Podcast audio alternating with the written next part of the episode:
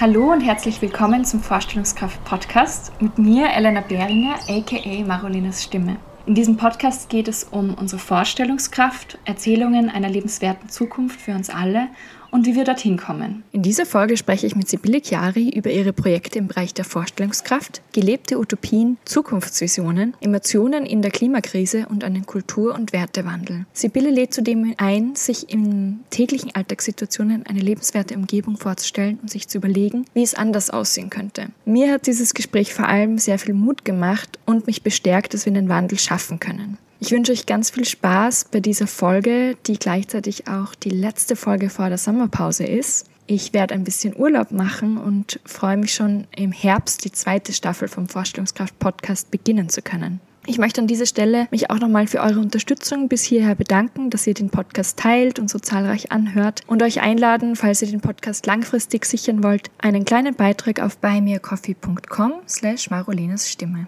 für den Podcast zu spenden und ja, so auch finanziell was beizutragen. Den Link zu Buy Me Coffee und alle anderen Links zur Folge findet ihr in den Notizen. Vielen Dank dafür und ja, damit geht's los mit der Folge mit Sibylle Chiari.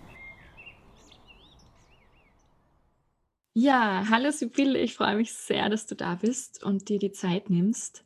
Mm, möchtest du dich gerne mal vorstellen? Wer bist du und was ist vielleicht bei dir gerade lebendig? Was tut sich? Ja, vielen Dank, Elena, für die Einladung. Ja, mein Name ist Felix Chiari. Bei mir tut sich gerade ganz viel und ich habe mich wahnsinnig gefreut über die Einladung gerade zu diesem Thema Vorstellungskraft, weil das gerade was ist, wo ich mich aktuell versuche, äh, selbst zu schulen, wo ich selbst dran arbeite und wo ich auch sehr intensiv gerade in Projekten dazu involviert bin. Also ich bin eigentlich vom Hintergrund Klimakommunikationsforscherin. Damit habe ich mich in den letzten Jahren überwiegend beschäftigt. Und ich bin auch Redakteurin bei einem Online-Magazin, das nennt sich Nachhaltigkeit neu denken. Also mich interessiert der wissenschaftliche Hintergrund genauso wie das in die Tat umsetzen, schreiben, versuchen die Leute auf einem anderen Weg zu berühren, als es die klassischen Medien können. Hm. Cool, ja, voll vielseitig. Ich habe dich ja auch schon ein, zwei Mal sprechen gehört und ich fand das immer so schön, dass du eben auch so diese positiven Zukunftsvisionen so hervorhebst und eben die Kommunikation bei dir so im Zentrum steht. Du hast jetzt auch gerade gesagt, du hast einige Projekte dazu. Was, was machst du denn da gerade konkret? Also eins, das jetzt vielleicht gleich als erstes erwähnen wird dazu, weil es einfach thematisch so gut reinpasst, ist ein Projekt, das nennen wir Tapetenwechsel. Das äh, mache ich gemeinsam mit ein paar Kolleginnen, die einerseits sich auch für das Thema Vorstellungskraft begeistern und aber auch grafisch talentiert sind, weil wir versuchen eben so eine große Tapete, Zukunftstapete zusammenzustellen. Das heißt, wir haben im letzten Jahr zig Visionärinnen in Österreich äh, besucht und interviewt und wirklich tief gegraben nach ihren positiven Zukunftsvisionen, nach ihren Wünschen, nach dem, was auftaucht, wenn sie sich vorstellen, wohin sie hineinleben möchten, in welche Zukunft, was sie sehen, was auch da sein könnte. Und daraus leben wir jetzt gerade ein ganz großes Bild mit vielen kleinen Szenen, wie Zukunft wirklich aussehen kann. Einiges davon ist real schon möglich in Nischen, skalierbar, ist einfach vielleicht jetzt noch in zarten Ansätzen da. Und insgesamt soll es einfach ein ganz spannendes, überschaubares Bild werden, das dazu einlädt, dass man sich wirklich mal reindenkt, ist das möglich? Ist das wirklich was? Wie schaut denn das aus? wenn wir jetzt um zehn Jahre vorausdenken, um uns schauen, versuchen zu riechen, wie riecht die Welt in zehn Jahren, wie sieht sie aus, wie fühlt sie sich an, was hören wir und sich das wirklich einmal tief, tief gehen zu lassen, was das sein könnte im positiven Sinn, wenn die Dinge doch sich so entwickeln, wie wir sie jetzt teilweise noch in die richtige Richtung schubsen können und unseren Beitrag dann auch stärker zu erkennen dadurch das ist das, was mich sehr interessiert und gerade sehr begeistert, diese vielen tollen kleinen Szenen, die wir da ernten durften in diesem Projekt. Hm, voll schön, weil das ist ja auch so das, der Ausgangspunkt eigentlich auch so von diesem Podcast für mich so ein bisschen gewesen. Ein Workshop mit Rob Hopkins, ich habe das in dem Podcast auch schon öfter erzählt, wo es eben auch so darum ging, sich, genau, ja, das Buch habe ich auch daheim, also Sibylle hat gerade das Buch hergezeigt, From What Is to What If, oder? Genau. Genau. Genau. Und Genau, und eben so diese Tür-Imagination, wo man irgendwie durchgeht und sich das vorstellt, irgendwie sehr kraftvoll finde und, und diese Suche eben nach diesen Vorstellungen so schön ist, sich zu überlegen, okay, nicht nur, was bedroht uns gerade, sondern auch, wo könnte man es hinbewegen, was ist das, ja, was sich verändern kann, was dann ganz großartig ist. Ja. Ich habe gerade gestern so ein lustiges Erlebnis gehabt, um jetzt ein bisschen episodisch zu erzählen. Mit meiner Tochter, meiner Zehnjährigen, sind wir gestanden vor einem großen Autohandel und haben gewartet. Und sie hat diesen großen Parkplatz angeschaut, wo alles nur Auto, Auto, Auto an Auto ist. Und hat festgestellt, irgendwie so kopfschüttelnd, der ganze Platz nur für Autos da. Und dann habe ich sie eingeladen und habe gesagt, ja, stell dir doch mal vor, wie wäre das, wenn allein schon jedes zweite Auto ein Baum wäre. Und wir haben dann so weitergemacht und haben uns vorgehandelt und haben diesen Platz dann in unseren Köpfen ganz neu entstehen lassen hm. und hatten dann unglaublich viel Spaß auch dabei, uns das irgendwie äh, gemeinsam komplett anders vorzustellen. Und also ich mache das mittlerweile extrem gern, gerade wenn man mit dem Rad unterwegs ist, zu Fuß unterwegs ist oder auch, ja, egal wie durch die Lande reist, dass man einfach diese Übung macht für sich selber und die Dinge wirklich überlegt, was wünsche ich mir denn da? Wo ist denn da zum Beispiel eine Hecke in dieser ausgeräumten Landschaft, wenn ich das nächste Mal vorbeifahre oder wenn ich in zehn Jahren dran vorbeifahre? Oder hört man hier womöglich wieder ein Vogelkonzert, wo im Moment nur Motorengedöns ist? Mhm. All diese Dinge sich im Alltag herzuholen, ich finde das schon was sehr motivierendes. Ja, voll. Und ich merke das bei mir auch, wenn ich durch die Stadt gehe und dann die umgesetzten Dinge sehe, also so diese ganzen kleinen Gärten, die jetzt irgendwie entstehen. Dann bin ich heute an so einem umgebauten Parkplatz vorbeigegangen, wo sich irgendwie so ein Künstleratelier einfach einen Arbeitsplatz auf der Straße gebaut hat aus Holz und mit so Pflanzen, Trennwänden und halt wunderschön. Und eben, ich war letztens auch in Graz im Klimakulturpavillon und das war so berührend, so das in, in real zu sehen, wie schaut das aus, wenn eben in dem Fall zum Beispiel ein Wald mitten in der Stadt steht und wächst und du den riechen und fühlen kannst und diese Präsenz auch spürst. Das war so. Also ich bin tatsächlich dort gesessen und habe geheult, weil das so schön war. Ja. Was sind denn so Vorstellungen, die bei den Menschen aufgekommen sind, die ihr so interviewt habt für die Tapete? Also was wahnsinnig positiv aufgefallen ist, ist, dass die Leute wenig mit diesen Technikkeulen rechnen. Also, dass Technik uns alle retten wird, ist in den Köpfen dieser Klimaheldinnen und Visionärinnen, die wir interviewt haben, nicht das große Thema gewesen. Es hat sich eigentlich wirklich ein ganz großer Teil der Interviews vor allem um diesen inneren Wandel gedreht. Also ganz viele der Themen, die wir jetzt auch grafisch umsetzen dürfen, was eine Herausforderung ist, handeln tatsächlich von Haltungsfragen, von einem Kulturwandel, von Wertewandel, von Dingen wie Entschleunigung, neuen Arbeitszeitmodellen, einem ganz anderen Naturbewusstsein und einer anderen Verbindung zwischen Mensch und äh, Umgebung und auch das soziale Miteinander. Ist ein riesiges Thema gewesen, wo so ein ganz großer, großer Brocken dazu kommt, wie wir miteinander umgehen, wie wir als offene Gesellschaft agieren, welche zwischenmenschlichen Qualitäten wir kennenlernen dürfen nach dieser abgekühlten Ära der Isolation und Individualisierung, nicht nur pandemiebedingt, sondern auch davor schon. Mhm.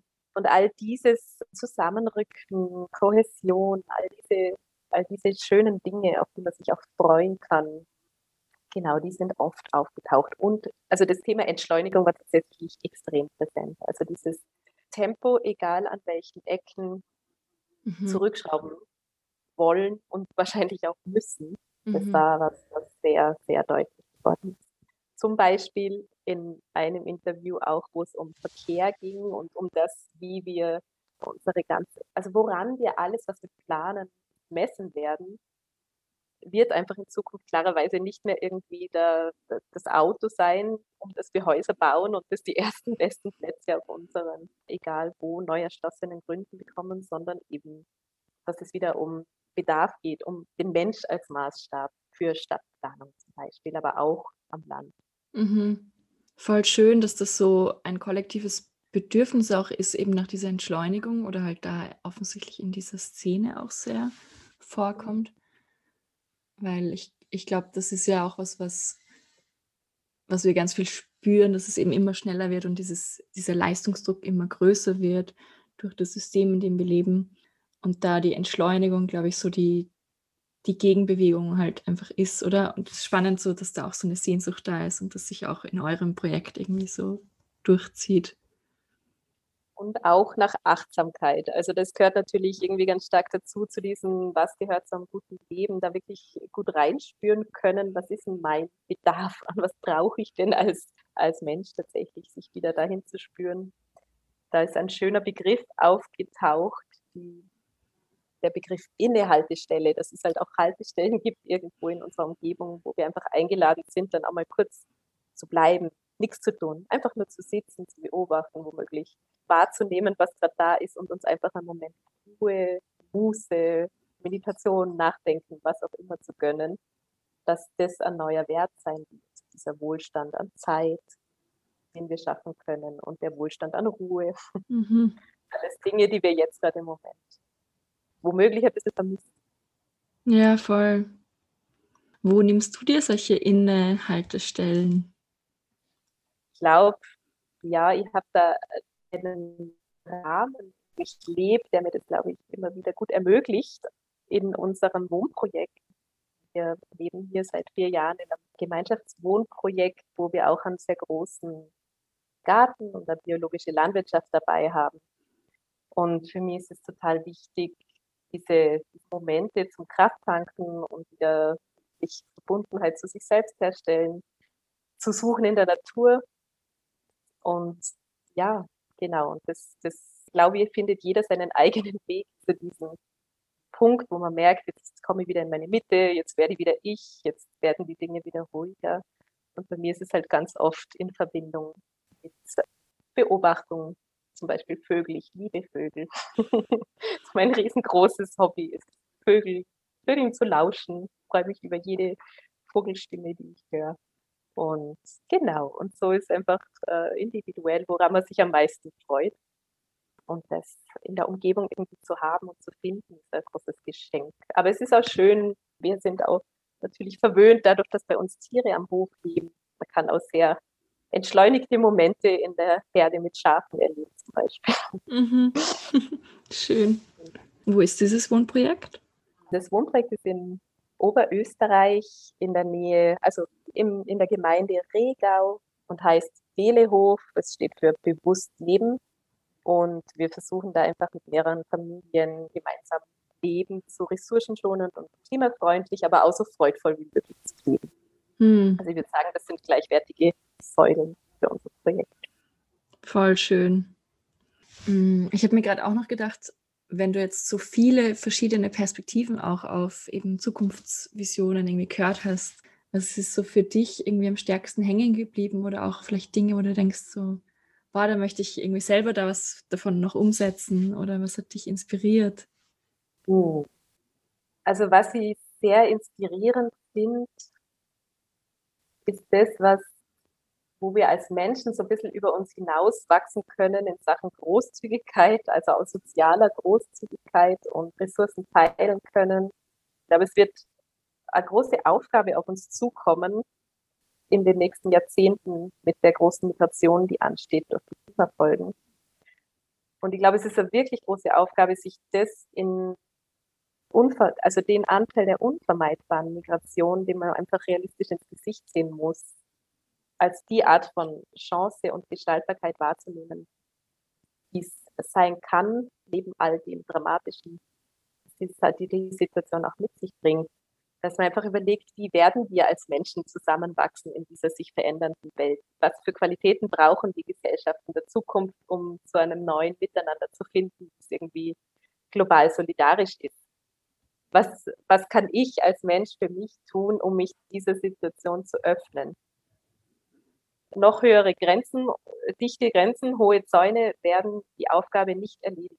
Und diese Frage, wie wir tun können, um irgendwann gut auch mit, ja, mit Menschen, die oder mit Situationen, die uns fordern, in Sachen Großzügigkeit umzugehen und gute Wege zu finden.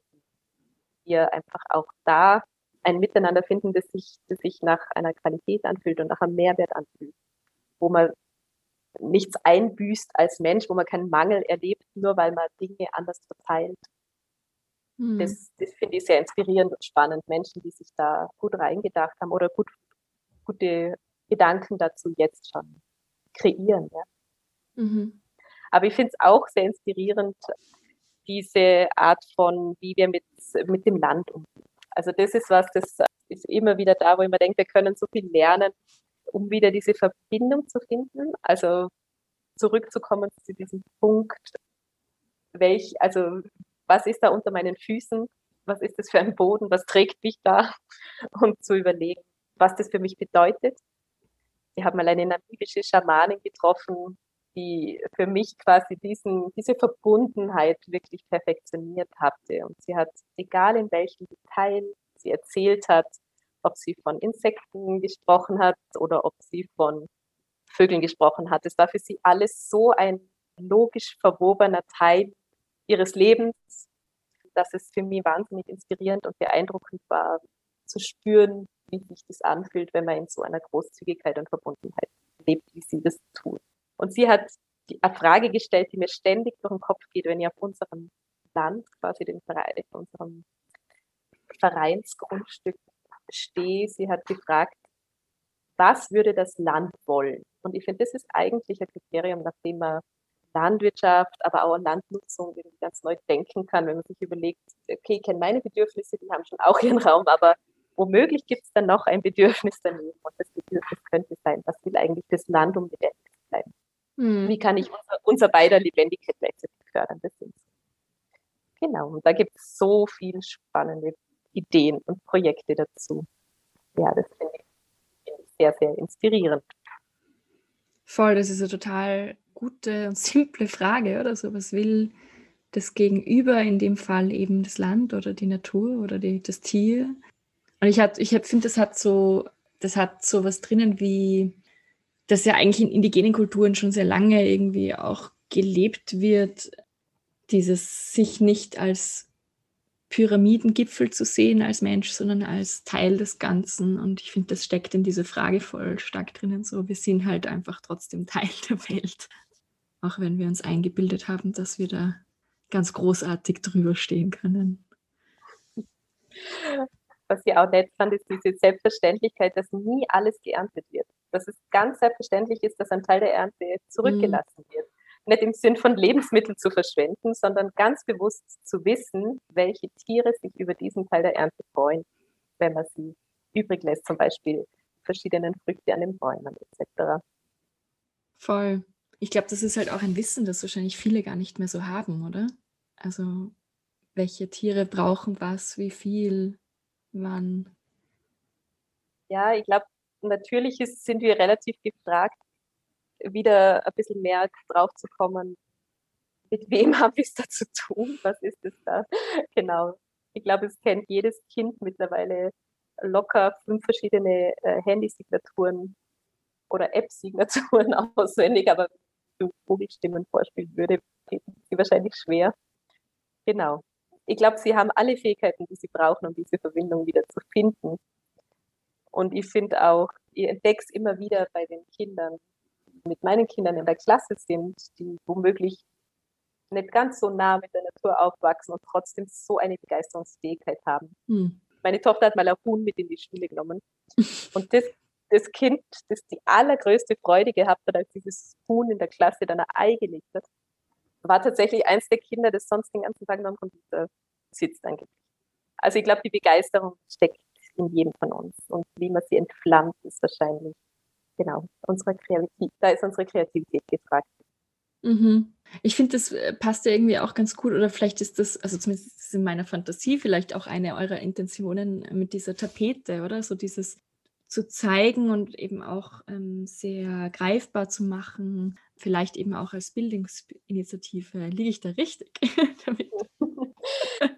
Ja, ja, also Bildung, vielleicht ja, ich glaube, es ist schon eine Einladung eher, so dieses, also was ich, was, woraus vielleicht gründet, ist tatsächlich das, dass ich spüre, dass in ganz weiten Kreisen der Bevölkerung eine Klimazukunft quasi, also so die Klimazukunft, die Klimaschützer wollen, so wirkt, als wäre das ein enges Korsett mit wenig Möglichkeiten und mit ganz rigiden Verboten und Verzichten und kargem Menü am Teller.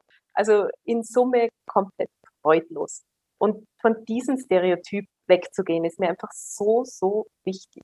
Und es ist einfach auch tatsächlich nicht wahr. Ich meine, es, äh, jeder, der mal in einem guten veganen oder vegetarischen Restaurant gegessen hat, weiß, dass es da kulinarische Genüsse gibt, die nichts nachstehen. Und auch die anderen Dinge von, mit welchem Lebensraum kann ich glücklich sein? Wie, wie fühlt sich ökologisches Wohnen? Wie, welche Vorzüge hat klimafreundliche Mobilität? All das einmal zu erleben und wirklich drauf zu kommen, hey, das tut mir nichts, das nimmt mir nichts, das macht aus mir keinen unglücklicheren Menschen. Das ist ein wichtiger Lernweg, der ganz viele Erfahrungen braucht und vor allem wirklich Vorbilder, die dieses Es tut dir nichts aufzeigen und authentisch vorleben. Und das ist so ein bisschen der Hintergrund der Tapete, zu zeigen, hey, es stehen da nicht eine Million Verbotstafeln in dieser Tapete, sondern im Gegenteil, sie ist lebenswert, bunt, vielfältig. Es sind extrem spannende Details drin und es fallen einem die Augen raus, weil so viele Möglichkeiten da sind, die uns alle zur Verfügung stehen. Aber es gibt nicht diesen einen Entwurf von Zukunft, es gibt Zukünfte en masse. Mhm. Voll. Ja, ich glaube auch, dass es einfach das so, so, so bunt ist, einfach die Möglichkeiten, auch die wir haben, nicht nur aufgrund der Welt, in der wir leben, aber auch einfach, weil sich einfach unterschiedliche Menschen unterschiedliche Dinge vorstellen, unterschiedliche Wege gehen. Was ist so für dich eine lebenswerte Zukunft? Also ich muss sagen, ich habe das Glück, glaube ich, dass ich schon ganz viel von meiner Zukunft aktuell leben darf. Also ich bin sehr zufrieden dem, wie wir wohnen. Unser Essen kommt direkt von nebenan, ist biologisch. Also das sind alles schöne Dinge, wo ich mir wünsche, dass es zur Selbstverständlichkeit wird. Was ich, wo ich auf jeden Fall noch einen riesigen Handlungsbedarf sehe und worauf ich mich wahnsinnig freue, wenn ich in Zukunft einfach mein Standard-Öffi-Ticket nehmen kann und mir komplett sorglos, ohne vorher lange studieren zu müssen, wie jetzt am besten und wie ewig wird es dauern, von A nach B zu kommen, sondern wirklich einfach auch aus dem Gefühl heraus, Öffi zu fahren, dass man weiß, es ist nicht nur die beste, die klimafreundlichste, sondern einfach auch die praktischste und ressourcenschonendste und zeitsparendste Alternative oder gemütlichste und vielleicht äh, sozial-kommunikativste Alternative. Also ich glaube einfach, die Öffis haben da echt nur ein Potenzial, zu dem zu werden, was uns irgendwie angenehme Mobilität in Zukunft ausmachen kann. Und das ist jetzt gerade hier am Land schon was, wo man wirklich nachbessern kann in Sachen Angebot. Wie attraktiv ist es, wenn man eine Stunde auf einen Bus wartet im Winter mit Kindern oder auch alleine ist es immer unangenehm. Also da kann man extrem an vielen Schrauben angebotsseitig drehen, die, glaube ich, schon den Menschen sehr helfen würden, das für sich zu entdecken. Mhm. Also dieses Thema, dieses Thema äh, Mobilität ist das jetzt ein Fall. Mhm. Genau. Ja. Was siehst du da oder welche Rahmenbedingungen braucht es, damit zum Beispiel eben klimafreundliche Mobilität gestärkt wird? Oder auch andere ähm, Vorstellungen, die ihr so bekommen habt, in die Wirklichkeit umgesetzt werden können?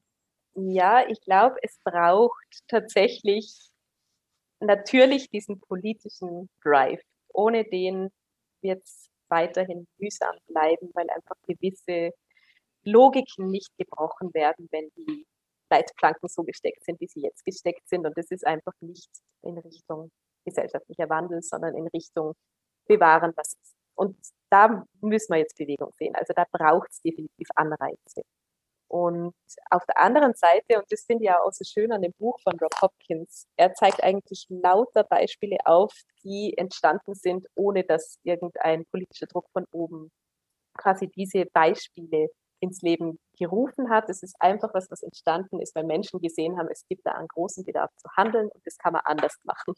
Und sei es jetzt den Umgang mit Menschen, die mal im Gefängnis waren, oder sei es den Umgang mit Kindern in Genau, also Schule neu denken etc. All diese Beispiele, die in seinem Buch zum Beispiel nachzulesen waren, haben dieses ja begeisternde und auch ermächtigende Element, dass sie von meistens ein, zwei Menschen Leben gerufen wurden, die an dem Punkt standen, zu sagen, okay, jetzt, wenn es sonst keiner macht, dann machst du. Ja.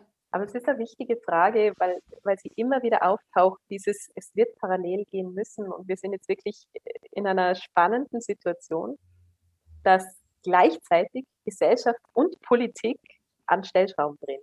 Und dieses, wie synchronisiert man diesen Prozess gut, dass wir das, die eine, ja genau, dass diese beiden Prozesse gut zusammenlaufen und sich gegenseitig idealerweise dann auch befruchten.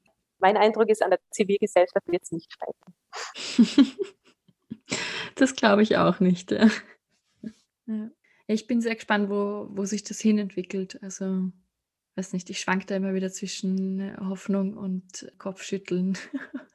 mhm. Ja, je nachdem, was halt gerade präsent ist. Mhm. Ich meine, es geht, glaube ich, den meisten so und ich erinnere mich gerade an eine Situation, wo wir mit jungen Politikerinnen zusammengesessen sind in einem Projekt, wo es auch darum ging, eine gemeinsame Vision unabhängig von Parteien zu finden. Das waren alles eben junge Menschen, die sich politisch engagiert haben, unterschiedlichster Couleur und die haben sich darauf einlassen, mit uns quasi diesen Weg zu gehen und sich eine, eine Zukunft vorzustellen, die ihnen wünschenswert erscheint. Und da fand ich es eben auch extrem spannend, wie einerseits wie schwierig es war, für sie sich vorzustellen, was sie sich eigentlich in Zukunft wünschen würden, wenn sie jetzt tatsächlich mal danach gefragt werden. Und das ist eine Erfahrung, die mache ich egal im Umgang mit wem. Es ist für jeden wahnsinnig schwierig, darauf eine knappe oder, oder detailreiche Antwort auch zu geben, wie man in zehn Jahren wirklich leben möchte. In aller Farbigkeit, in allen Details, in allem in der Gesamtausstattung quasi. Und ich glaube, es ist ein Experiment, das jeder für sich einmal wagen kann. Wir haben das damals mit dem mit einer Methode der tiefen Imagination genannt, wo man wirklich durch so eine geleitete, fast wie eine geführte Meditation war. Es wurde eine, eine stimulierende Musik eingeschalten und eine Kollegin hat wunderbar eingeführt und durch, diese, durch diesen Weg getragen. Und diese Vorstellungskraft beflügelt. Und es war, glaube ich, für die meisten wirklich so ein Aha, ach so, das habe ich mir vorher noch nie vorgestellt.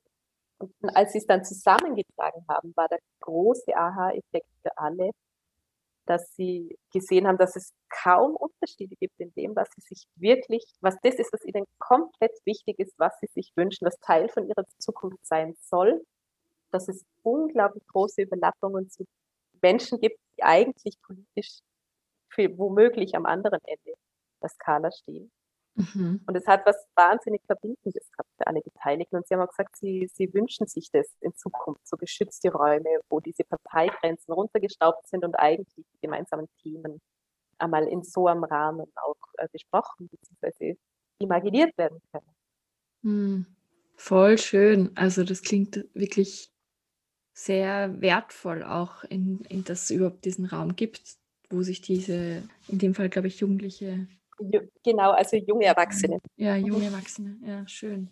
Und ich denke, gerade die, gerade junge Erwachsene, Jugendliche sind ja die, die dann auch lang einfach jetzt noch weiter gestalten werden. Und wenn da schon so Möglichkeiten da sind, ist das natürlich, glaube ich, langfristig auch nochmal ja, nachwirkender vielleicht. ja, schön. Ja. Und was passiert jetzt sozusagen mit dieser Tapete? Also was sind so für euch die nächsten Schritte? Die Tapete wird jetzt einmal in ihrer gesamten Darstellung, das sind so, also wahrscheinlich drei A0 Plots werden es werden, die werden dann auch als Creative Commons zur Verfügung gestellt und sind eigentlich so konzipiert, dass jeder, der das Gefühl hat, er braucht ein bisschen Inspiration in irgendeinem Prozess oder bei irgendeiner Veranstaltung oder irgendeiner Bildungsaktion oder einfach nur so zur Gaudi oder vielleicht vor irgendeinem Kulturevent, dass es ganz niederschwellig möglich ist, zu egal welchem Copyshop äh, Österreichs zu gehen und zu sagen, hey, das ist die Website, ich hätte es gern ausgedruckt für heute Abend oder für diese, diesen Rahmen, wo wir mit Leuten zusammenkommen, wo vielleicht ein Gespräch holprig sein kann oder die, die vielleicht da nur an einem ganz anderen Punkt stehen, mhm. wo es einfach nur als Hintergrund Inspiration einmal in den Raum gestellt werden kann. Man einfach schauen kann, was passiert, wenn Bilder da sind. wenn gewisse Vorstellungen nicht nur irgendwie als völlig ferne Utopien, sondern wenn man sagen kann, das sind Dinge, die gibt es in Wirklichkeit schon. Sie sind zusammengesammelt und sie kommen nicht in dieser Dinge, in dieser Dichte jetzt schon real vor. Aber es ist absolut nichts Unmögliches dabei. Und sowas gebündelt da zu haben, um wirklich zu, um, um diesen Handlungsspielraum im Raum offen zu halten und zu unterstreichen. Das ist mir total wichtig, weil wahrscheinlich hat fast jeder und jede mal so eine wirklich unkonstruktive Diskussion erlebt oder Menschen, die das einfach schlecht können, von dem wegzugehen, was an negativen Vorstellungen da ist. Beziehungsweise ist es ja auch tatsächlich, äh, wenn man tief in den Klimawissenschaften drinnen steckt, sehr, sehr schwierig, diese, diese ganzen Fakten rund um Kipppunkte etc. nicht als überwältigend präsent zu haben und als einziges, was da ist, sondern eben auch die Handlungsmöglichkeiten, die wir trotz allem haben, zu sehen. Ja, Voll, also das ist eben auch was, was ich sehr viel beobachtet habe in so aktivistischen Szenen auch, dass einfach so dieses Gefühl von Dringlichkeit, weil es ist so bedrohlich, so groß ist und dann aber oft, glaube ich, auch, dass für die Menschen, also langfristig halt auch für die Menschen meiner Meinung nach sehr schädlich ist, sich die ganze Zeit mit dieser Bedrohung auseinanderzusetzen, weil man, glaube ich, immer mehr in so ein Angstgefühl kommt und in dem nicht mehr so handlungsfähig ist. Ja. Da könnt ihr jetzt auch noch eine Episode dazu erzählen. Gerne. Also zum Thema Klimaaktivistinnen und Angstkurve. Also wir haben einmal ein Projekt zum Thema Klimaaktivismus gehabt, wo wir uns angeschaut haben, die Biografien von jungen Klimaaktivistinnen und auch versucht haben zu beobachten, wodurch wurden sie motiviert, was kam dann. Und es war einfach relativ klar auch zu sehen nach diesem Bewusstwerden, den ersten Lebensstiländerungen und dann irgendwann an den Punkt zu kommen, das reicht nicht, ich muss mehr tun, ich muss noch mehr ins Handeln kommen, dann dieses rein ins Engagement. Und dann kam eigentlich bei allen oder bei, es war sehr deutlich, dass man irgendwann an den Punkt kommt, wo man so überwältigt wird von der Größe der Herausforderung und sich wirklich schwer tut. Man, man erfasst die Völle, die, die, die volle Bandbreite des Problems. Es erdrückt und erschlägt einen schier, wenn man sich dessen bewusst wird, was hier alles auf dem Spiel steht. Und dann ist der kritische Punkt, wo man eben sagt, okay, puh, und davon kann ich mir jetzt entweder komplett entmutigen lassen oder man durchtaucht diese, dieses Gefühl und eigentlich ist es ein Traum. Eigentlich ist es ein Trauma, das man dazu durchtauchen hat, wenn man dieses, diese Zusammenhänge wirklich verstanden hat.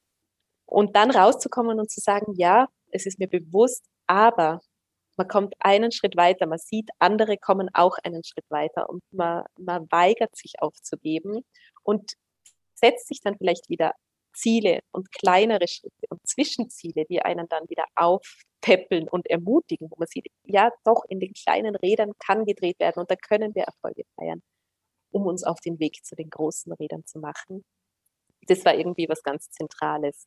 Und das äh, fand ich einfach spannend zu beobachten. Wir haben dann auch mal so einen Abend gehabt mit äh, Klimaaktivistinnen bei einem Retreat, wo wir Methode von Joanna Macy angewandt haben, mhm. wo es wirklich einmal darum ging, nur diese Traurigkeit aufzufangen und diese Wut aufzufangen und, und alles, was da ist an auch Verzweiflung, was die jungen AktivistInnen erlebt haben. Und sie haben das alle als extrem, soll man sagen, reinigend empfunden es war natürlich traurig und es war auch traurig zu hören von den anderen. Und nichtsdestotrotz es zu teilen, laut auszusprechen, zu hören, dass es anderen genau gleich geht und zu wissen, okay, es ist da, es ist okay und wir gehen jetzt da mit, damit auch wieder einen Schritt raus aus dem Gefühl.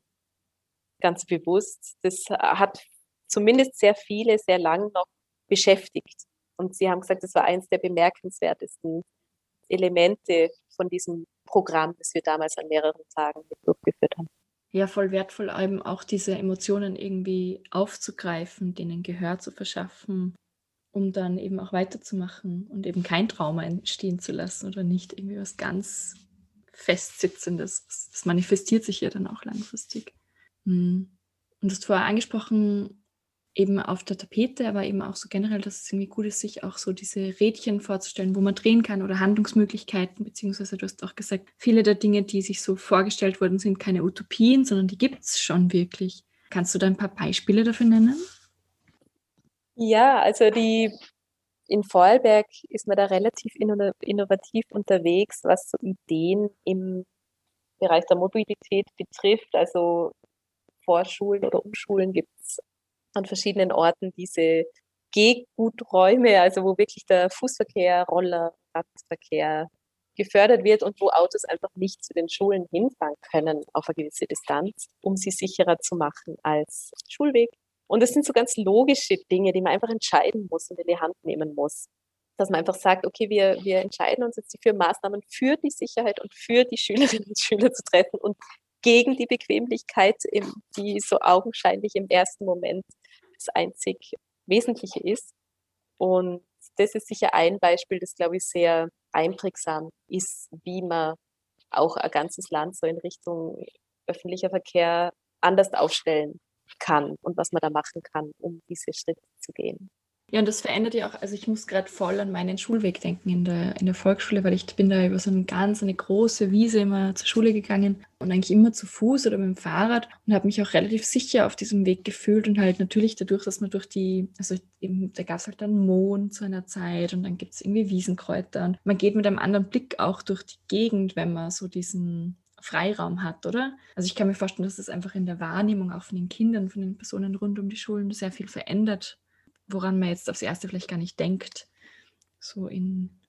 Mhm. Also Schweizer Psychologen haben da genau das, was du gerade beschrieben hast, mit einer Studie ganz toll belegen können, was es mit der Fantasie und Vorstellungskraft von Kindern macht, wenn sie in so einem SUV täglich in die Schule gebracht werden, nämlich original gar nichts. Also die Bilder, die sie zeichnen haben lassen vom Schulweg der Kinder bei gleichalten Kindern und gleich äh, künstlerisch begabten Kindern, war so, dass die Bilder der, der quasi Elterntaxi chauffierten Kinder extrem ernüchternd waren. Es waren ein paar Stricherl, ausschließlich schwarze, weiße Farbe und ein bisschen grau und im Wesentlichen nur Straße oder halt irgendwas, was mit Straße zu tun hat.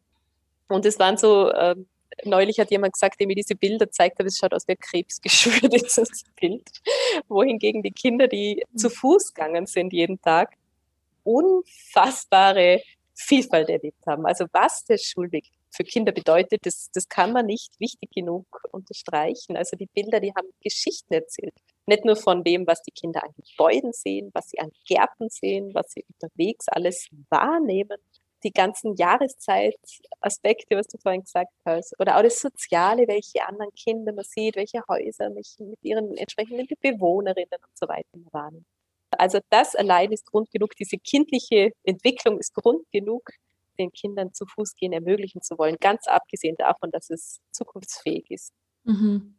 Ja, das finde ich generell bei diesen ganzen Utopien oder Vorstellungen, die wir so haben von einer lebenswerten Zukunft, zumindest in meinem Umfeld ist das ganz oft so, dass diese Ideen eben oft aus dieser Klimaperspektive oder sozusagen wir wollen gegen die Klimakrise was machen, entstehen, aber so viele unter Anführungszeichen Nebenwirkungen haben, auf die halt positive Nebenwirkungen sind, an die man halt aufs erste echt gar nicht denkt und das einfach so viele andere Bereiche unseres gesellschaftlichen Lebens verändern und bereichern wird. Ja. Fallen dir da noch mehr Beispiele ein? Du hast vorher schon erwähnt, das sind ganz, ganz viele, die dir einfallen. Ja, also gerade wenn es um diesen Mehrwert geht, da gibt es natürlich gerade im Bereich der Bildung auch ganz viel, wo es die freien Schulen auch vormachen, das ganz neu gedacht werden kann, um Kindern da Räume zu ermöglichen, Räume zu öffnen oder so im hüterschen Sinn die Potenzialentfaltung zuzulassen und einmal zu, nach dem Gesichtspunkt zu die Zeit zu gestalten, die man mit Kindern in solchen Einrichtungen verbringt. Und da sind einfach so Schulen, wo Gärtnern möglich ist oder Kontakt mit, mit der Umwelt, mit der Natur draußen auch Teil des Unterrichts ist, was, was wirklich die Kinder offensichtlich ganz stark prägt und wo viele der Menschen, die wir interviewt haben, auch, auch den Weg hin sieht, dass das Teil unseres Bildungssystems werden wird und da zugunsten auch der Kinder was mir jetzt nur einfällt, war auch so dieser neue Genuss, also dieses, was wir ja jetzt im Moment konsumieren, gerade im Bereich der Lebensmittel, das ist, hat ja oft gar nichts mehr mit Genuss zu tun. Und da ist auch was, wo einfach ganz stark, nicht nur weil es ökologisch notwendig ist, dass wir uns anders ernähren, sondern einfach auch, weil es gesünder ist und besser schmeckt und wir da ganz neue Dimensionen von Geschmack entdecken können. Es lohnt es sich irgendwie, diese Ernährungsweisen zu ändern. Und also ich sage das aus äh, völliger Überzeugung, weil meine Mitbewohnerin und Gemüsebäuerin, die Katharina, die köstlichsten Tomaten der Welt anbaut. Und so hat sicher jeder regionale Gemüsebauer irgendwie so seine Spezialität und seine ganz eigenen Geschmacksexplosionen bereit, durch die man sich überraschen lassen darf. Genau. Und das zu entdecken, das macht ja irrsinnige Freude. Mhm. Voll. Das ist Gefühl kenne ich auch so gut irgendwie als meine Zeit da habe ich gerade mit Zero Waste begonnen. Das hat, ist ein bisschen wieder weniger geworden. Aber gerade am Anfang habe ich das, das war irgendwie wie eine neue Welt eigentlich fast entdecken. So in diese Läden zu gehen oder auch am Markt zu gehen und mal ganz anders einzukaufen, mit den Menschen dort zu interagieren, die Sachen irgendwie angreifen zu können oder sich aussuchen zu können, was man haben will, weil das nicht alles vorverpackt ist und so. Also das eben so auch so ganz andere Sinne, die halt irgendwie angesprochen werden in dem, in dem Erleben. Ja, total schön finde ich das eigentlich, dass das, dass das so andere Aspekte davon auch sind, oder? Das macht es ja dann nochmal lebendiger, diese Erfahrungen auch. Mhm. Auf jeden Fall, ja. Mhm. Ja. Ich würde jetzt langsam zum Ende kommen. Ich würde dich gerne noch fragen, gibt es für dich noch was, was du gern teilen möchtest, was dir noch voll wichtig ist, was dir gerade noch am Herzen liegt? mir kommt gerade was, was mir neulich ein Philosoph mit auf den Weg gegeben hat, der Wolfgang Zumdick. Das ist ein Kunstphilosoph und der, wir haben uns über Poesie unterhalten. Mhm. Und er hat so was Nettes gesagt zu, dieser, zu diesem Wertewandel. Und er bezeichnet das als, dass man lernt, eine poetische Haltung zum Leben einzunehmen. Ich finde das irgendwie so einen schönen Gedanken. Es ist ja jetzt nicht irgendwie eine äh, komplett komische, angelernte und sich irgendwie ganz fremd anfühlende Lebensstiländerung, in die wir da reinwachsen sollen, sondern es ist ja was, wo wir für uns selber entscheiden können, wo es uns hinzieht und wo wir uns dann wirklich auch verwirklichen können in dieser quasi eigenen poetischen Haltung. Und das fand ich so einen schönen Gedanken, wo er dann zum Schluss auch noch gesagt hat, wie gesagt, wie könnte man das denn schulen oder wie könnte man sich denn da trainieren, das stärker für sich zu entdecken, als er gemeint hat, das braucht man überhaupt nicht wenn man diese Haltung einnimmt, dann spürt man es und sie ist absolut ansteckend. und das fand ich irgendwie so einen netten Gedanken. Und ich habe es auch wirklich tatsächlich oft schon erlebt, wenn man Menschen begegnet, die einfach diese Art von Haltung ausstrahlen, dass man weiß, okay, jetzt bin ich nicht nur inspiriert, womöglich bin ich auch infiziert. Im positiven Sinne infiziert. Und ich glaube ganz ehrlich, das wäre die nächste Pandemie, die ich mir wünschen würde. Also dieses, dieses Verbreiten von, es ist für mich selbstverständlich geworden, dass es anders geht und ich möchte es weitergeben und, und dass sich das wie ein Flächenfeuer verbreitet. Das würde ich mir wünschen. Hm. Schönes Schlusswort. Danke dir, Sibylle, für, für deine Zeit und deine Worte wenn Leute mit dir in Kontakt treten wollen oder so ein bisschen auf dem Laufenden bleiben wollen, wo finden sie dich? Ja, also gerne einfach anschreiben, anmailen oder auch gerne vorbeischauen in unserem Magazin. Wir haben immer wieder spannende Schwerpunkte zu Zukunftsthemen, wo ich glaube, es ist immer wert, durchzustöbern und ein paar gute, inspirierende Gedanken zu finden und spannende Leute die Gedanken spannender Leute nachzulesen, also auf nachhaltigkeitneudenken.org oder in Kürze auch auf meiner Website, die ist gerade noch im Aufbau, die bewerbe ich jetzt noch nicht so, so vollmundig, sonst komme ich so unter Druck, sie fertigzustellen. Genau, aber und genau, Sibylle Chiari googeln und man findet sicher Möglichkeiten, in Kontakt zu treten. Super. Ich werde auch ein paar Links noch in die Notizen packen, da könnt ihr die Sibylle auch finden. Genau. Und ja, danke dir für dieses Gespräch sehr, sehr gerne, Elena. Vielen Dank für die Einladung und alles Gute noch für die nächsten Folgen. Danke dir.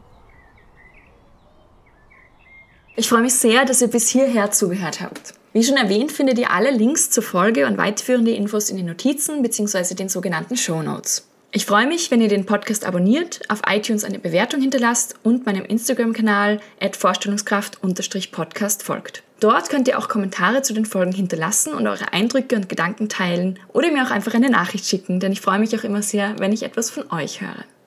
Ihr könnt den Podcast auch noch zusätzlich finanziell unterstützen und diesen so langfristig ermöglichen. Dafür könnt ihr auf die Plattform Buy Me a Coffee gehen unter dem Link www.buymeacoffee.com slash Marolinas Stimme und dort einen beliebigen Betrag für die Produktion des Podcasts beitragen. Den Link dazu und auch den Link zu meiner Website findet ihr ebenfalls in den Notizen.